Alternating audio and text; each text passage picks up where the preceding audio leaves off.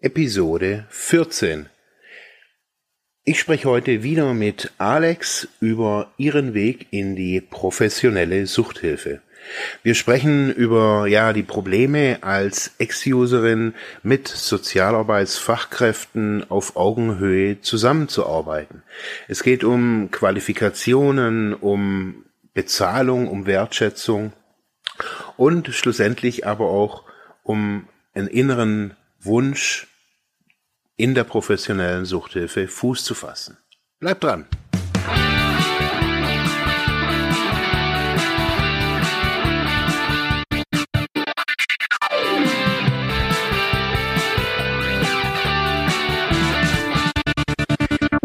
Herzlich willkommen bei Freiheit ohne Druck.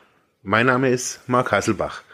Und heute geht es um das wirklich spannende Thema, das mich natürlich auch jahrelang selbst begleitet hat, als ja ehemaliger suchtkranker Mensch, als ehemaliger Drogenkonsument, äh, dem vielleicht inneren Wunsch äh, nachzugeben, in ja der Suchthilfe irgendwie Fuß zu fassen und dort arbeiten zu wollen. Mein Weg äh, hat über Selbsthilfe äh, über die Selbsthilfegruppe äh, angefangen, dann über Studium und so weiter. Ich spreche aber heute mit Alex. Alex äh, war ja schon in der letzten Episode da, hat über ihr Leben so ein bisschen berichtet, auch im Kontext Frauen, spezifische Suchtarbeit. Ähm, sie hat mit mir zusammen damals vor vielen Jahren hier in Ravensburg die Selbsthilfegruppe geleitet. Ähm, wir haben das jahrelang zusammen gemacht und sind aber trotz, trotzdem unterschiedliche Wege auch gegangen. Und ich finde es total spannend, äh, sie für ja die heutige Episode nochmal irgendwie gewinnen zu, zu können, dass sie über ihren Weg berichtet. Ähm, es sind einige Jahre dazwischen, zwischen ihrem Weg in, in die Suchthilfe und meinem Weg. Ähm, ja, ich möchte gar nicht so viel erzählen und möchte gleich ja auf das wirklich tolle Interview ja zurückkommen. Ich habe heute wieder die Alex äh, hier im Büro. Erstmal danke. Gerne. Ähm, wir haben ja in der letzten Episode, oder du hast da ganz zum Schluss ganz kurz angesprochen, ähm, im Weg deiner Abstinenz äh, hast du dich irgendwann mal auch dazu entschieden, in der Suchthilfe arbeiten zu wollen.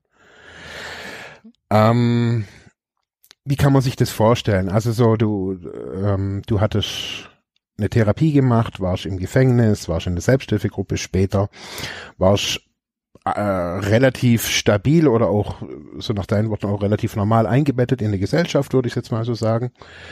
Wie war dein Weg in die, in die professionelle Suchthilfe? Wie, wie kann man sich das vorstellen? Ja, also da habe ich ja schon erwähnt, dass ich zuerst diese Selbsthilfegruppe natürlich besucht habe, wo du geleitet hast damals.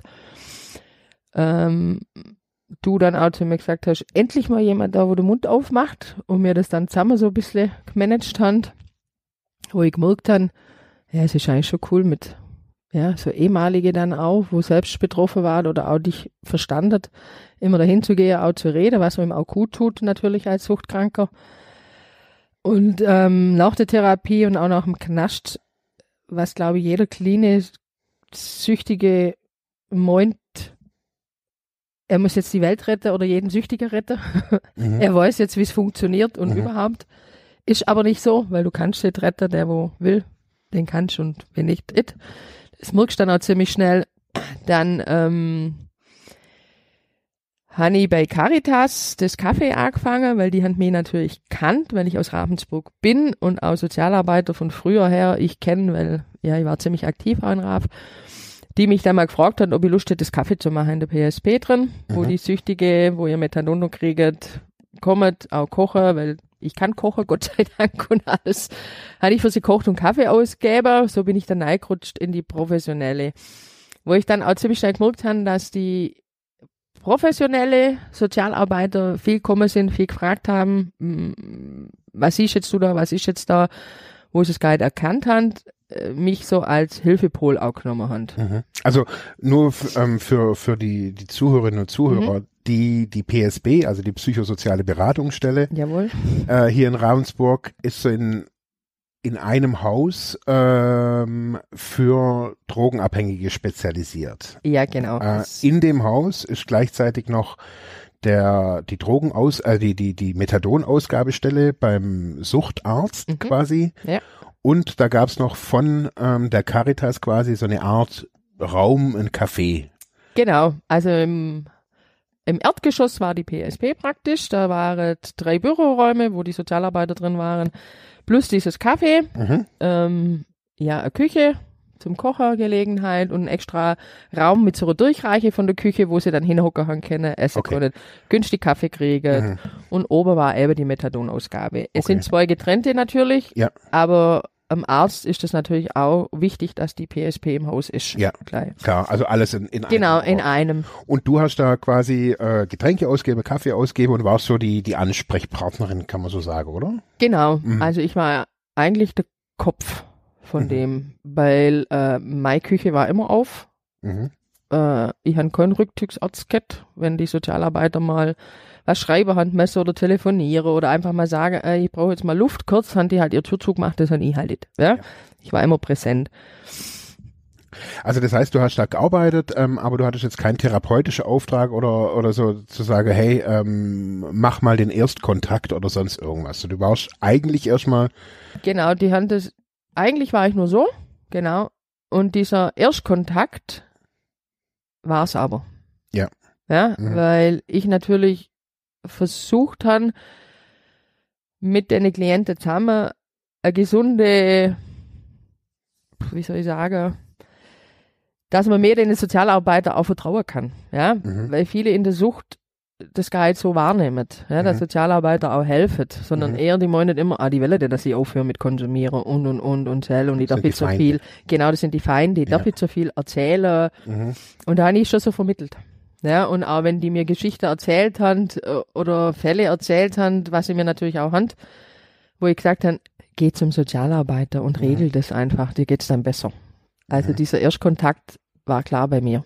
Mhm. Also du warst sowas auch wie eine, wie eine Art Dolmetscherin. Also zwischen der Kultur der Fachlichkeit und der Kultur quasi der Szene zu vermitteln. Genau, Mhm. genau. Wie versteht man überhaupt die Szene und wie die Sozialarbeiter? Ja. Dass es eigentlich alles Menschen sind. Mhm. Ähm, wie hast du da eine Ausbildung gekriegt oder oder oder gibt's da irgend oder eine Fortbildung, das dich jetzt irgendwie qualifizieren oder weiter qualifiziert hätte zu deinem Expertewissen als Ex-Userin? Also wo dich jetzt keine Ahnung, äh, wo man sagt, hey, du kriegst noch eine Ausbildung als Suchthelferin oder so irgendwas dazu. Gab's sowas? Nee, das finde ich eben schade ein bisschen. Also es hat schon geheißen, dass man das mit mir vorhat. Mhm. ähm, und dass ich auch nur ein Jahr in diesem Treff bleib. Und dann guckt man, was man mit mir macht. Und Mhm. eben unter anderem in diesem Jahr diese Schulungen macht oder dass ich einfach Zertifikate habe, Mhm. um auch was in der Hand zu haben. Ja. Es ist leider nicht zustande gekommen. Mhm.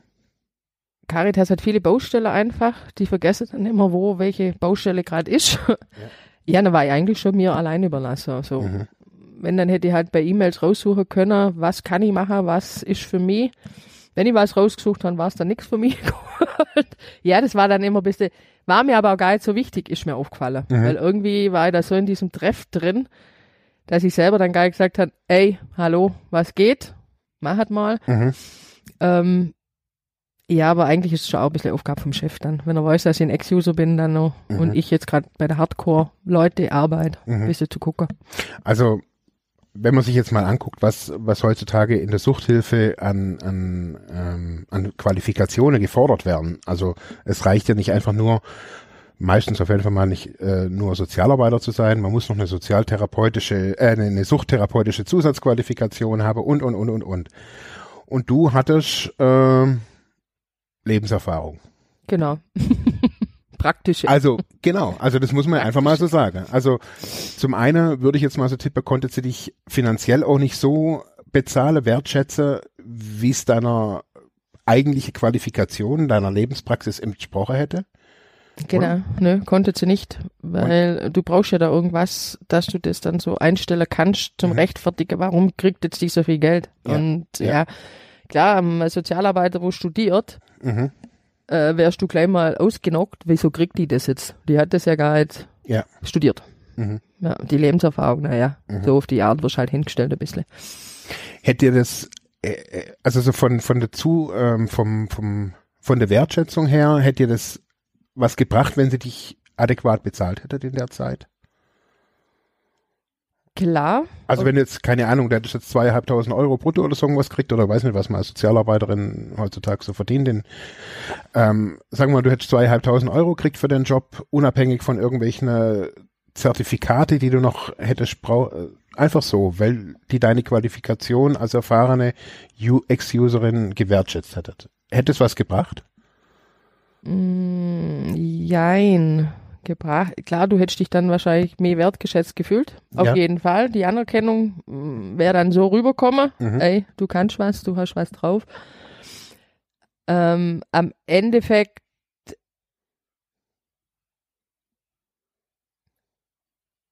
also dass jetzt aufgehört, hätte es nichts braucht mehr dann. Ja, Mhm. also ich glaube, du hast dann immer die Diskussion immer mit Sozialarbeiter. Glaube, die wäre bei mir dann, wäre das viel schneller immer so ein bisschen mit Kampf gewesen. Ja. Also, glaube ich mal. Mhm. Für mich selber Logo, die Wertschätzung, ähm, du kannst dir mehr davon kaufen, in Anführungszeichen, wie wenn jetzt jeder, jeder mal herkommt und sagt, super machst du das alles, super toll. Ja. Weil du brauchst einfach ein Geld zum Leben. Ja.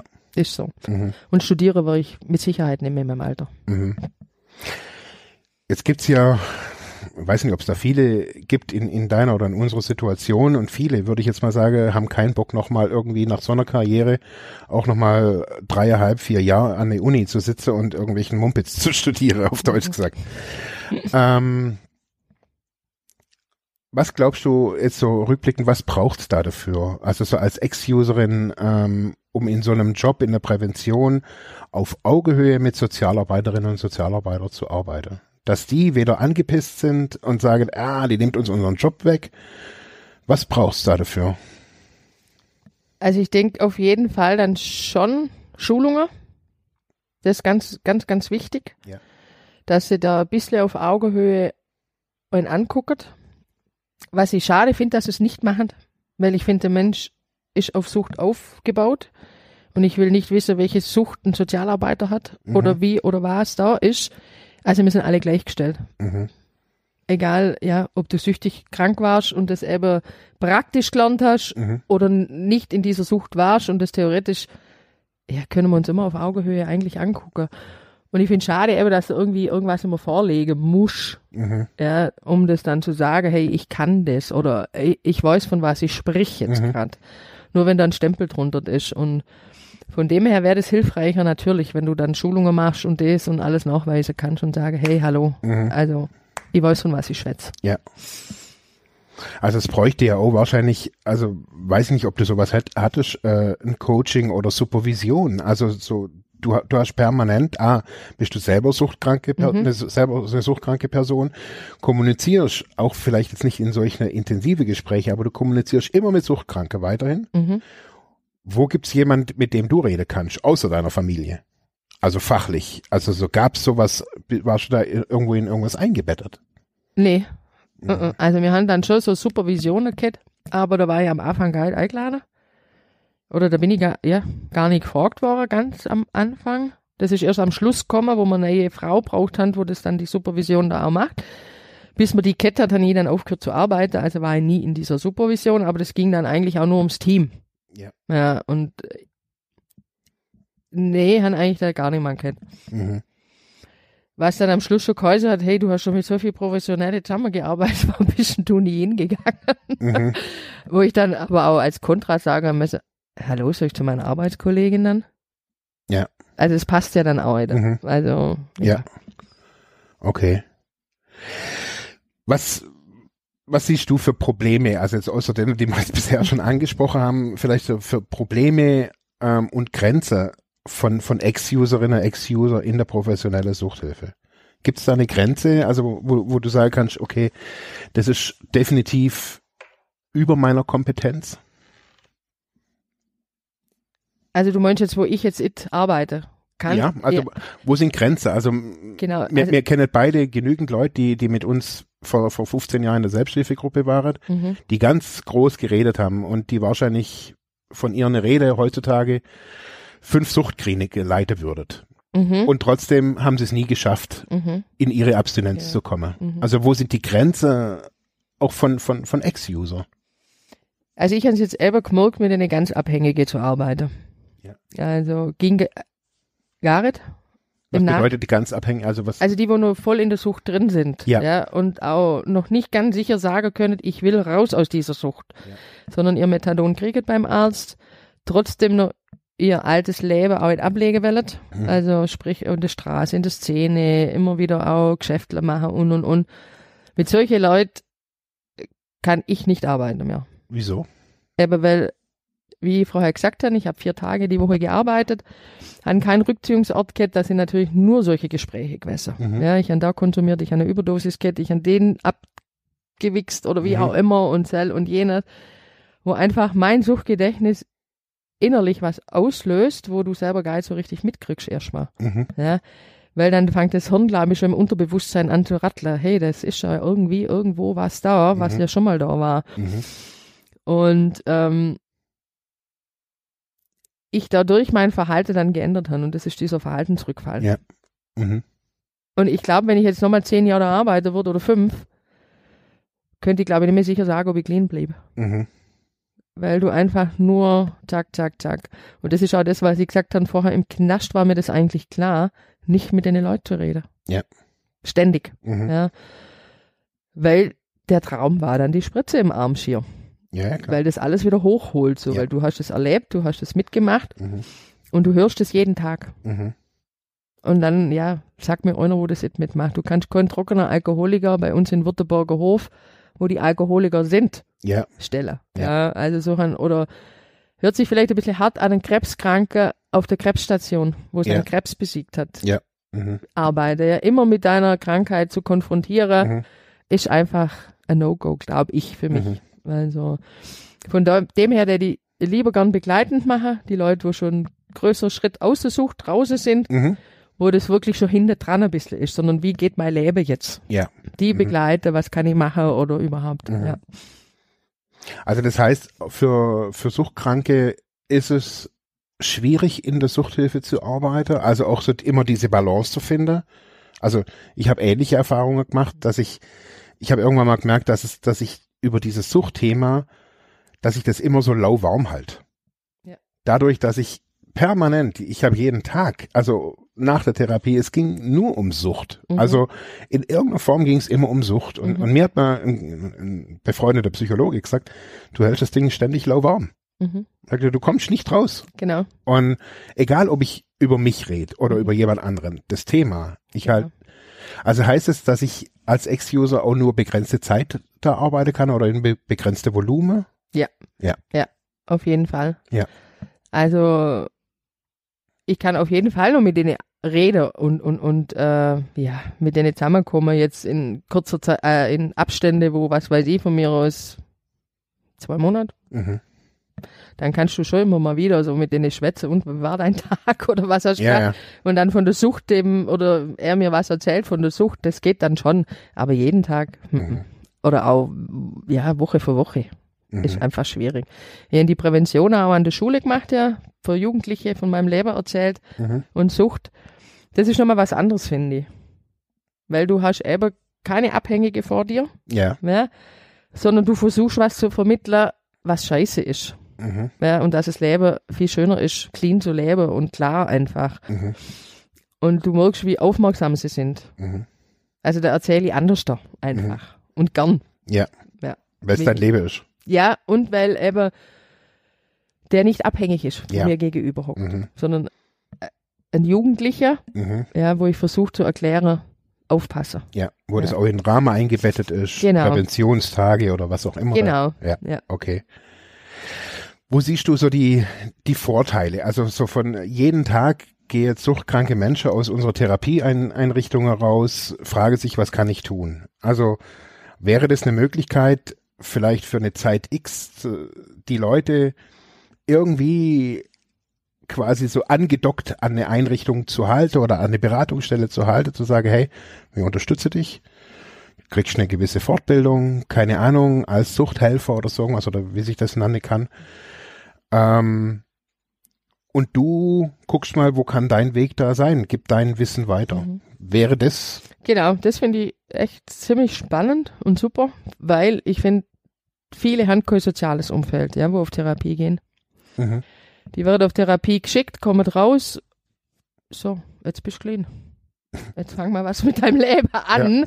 Äh, wenn du selber dann nicht die Initiative hast, okay, ich muss weiter dahin gehen, ich muss weiter dahin oder gibt es überhaupt Möglichkeiten, Mhm. Ähm, finde ich das sehr wichtig. Mhm. Schon allein glaube ich, dass ein Sucht Suchtkranker, wo kein soziales Umfeld hat oder überhaupt auch das Leben vorher gehabt hat, wie gehe ich in einen Verein? Ja. Ja. Äh, wie kann ich jetzt Sport machen? Mhm. Oder wie komme ich dahin? Mhm. Ja, das sind lauter so Fragen, glaube ich, von Suchtler, wo das vorher nicht kannt hat. Wie funktioniert das? Mhm. Und ich glaube, da unterstützt man sie riesengroß, aus der Sucht rauszukommen. In so einer Art Patenschaft oder? Genau. Mhm. Also auch mit alleinerziehenden Müttern zum Beispiel. Ja. War halt auch einfach, ja, jetzt mach mal dein Leben weiter. Ja. Mm, entweder schreist du um Hilfe, klar, hallo. Ähm, aber das sind wenige. Mhm. Lieber gehen sie dann heim und ja, ratter, ratter, ratter und dann geht's wieder in die Sucht. Ja, wenn man sich jetzt gerade als alleinerziehende Mutter dann wieder eingestehen muss, jetzt brauche jetzt habe ich es doch geschafft, jetzt brauche ich wieder Hilfe. Genau, Ist ja äh, wieder das gleiche angesprochen, wo ich vorher auch Angst hatte. genau, ja. Aber ich glaube, das ist dann schon mal eine weitere Hilfe, weil einfach zu zeigen, was kann ich machen. Mhm. Ja, sei es auch mal mit dem Führerschein dann, dass man den in Angriff nimmt oder Mhm. das oder sel oder jenes. Einfach den Leuten ein bisschen auch eine Hoffnung und eine Hilfe gibt. Es ist geil. Mhm.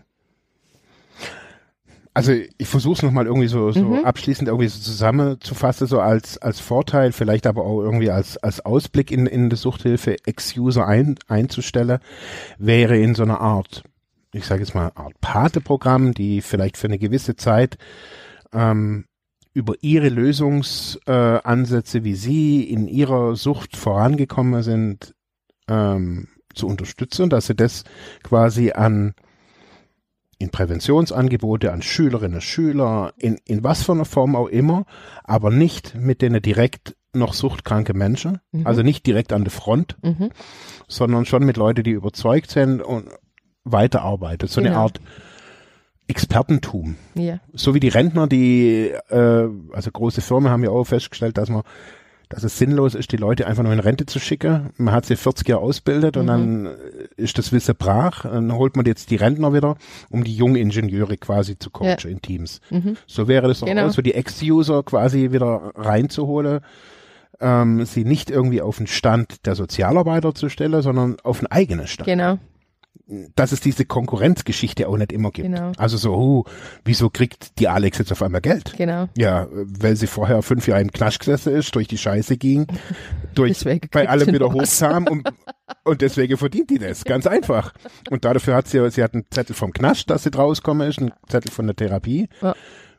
Steht halt keine Note drauf. Mhm. Aber es wäre quasi Genau. so eine Wertschätzung. Mhm. Also, der ich wirklich, weil ich das Glück gehabt habe. Wie gesagt, ich bin eine von wenigen, wo ihr ein altes Umfeld wieder zurückgeht in die alte Heimatstadt. Viele fangen ein neues Leben an, schließen ab, was weiß ich.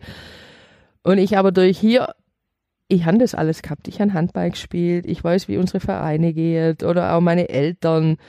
Und das war für mich so wichtig, nach der Therapie, einfach das soziale Umfeld zu haben. Auch anfangen, oder auch zu wissen, was mache ich mit meiner Zeit einfach Mhm. wenn ich jetzt nicht konsumiere. Ja. Und ja, da hat es mir so viele Wege und Möglichkeiten gegeben, wo mir auch clean kalte Hand, Mhm. mit Sicherheit. Also ganz klar. Puh, Alex, Marc, vielen, vielen Dank äh, ja, für die, für die äh, wahnsinnig tollen Infos. gerne, gerne. Ich hoffe, ihr helfen können ein Stück weit oder hört sich jemand gern an.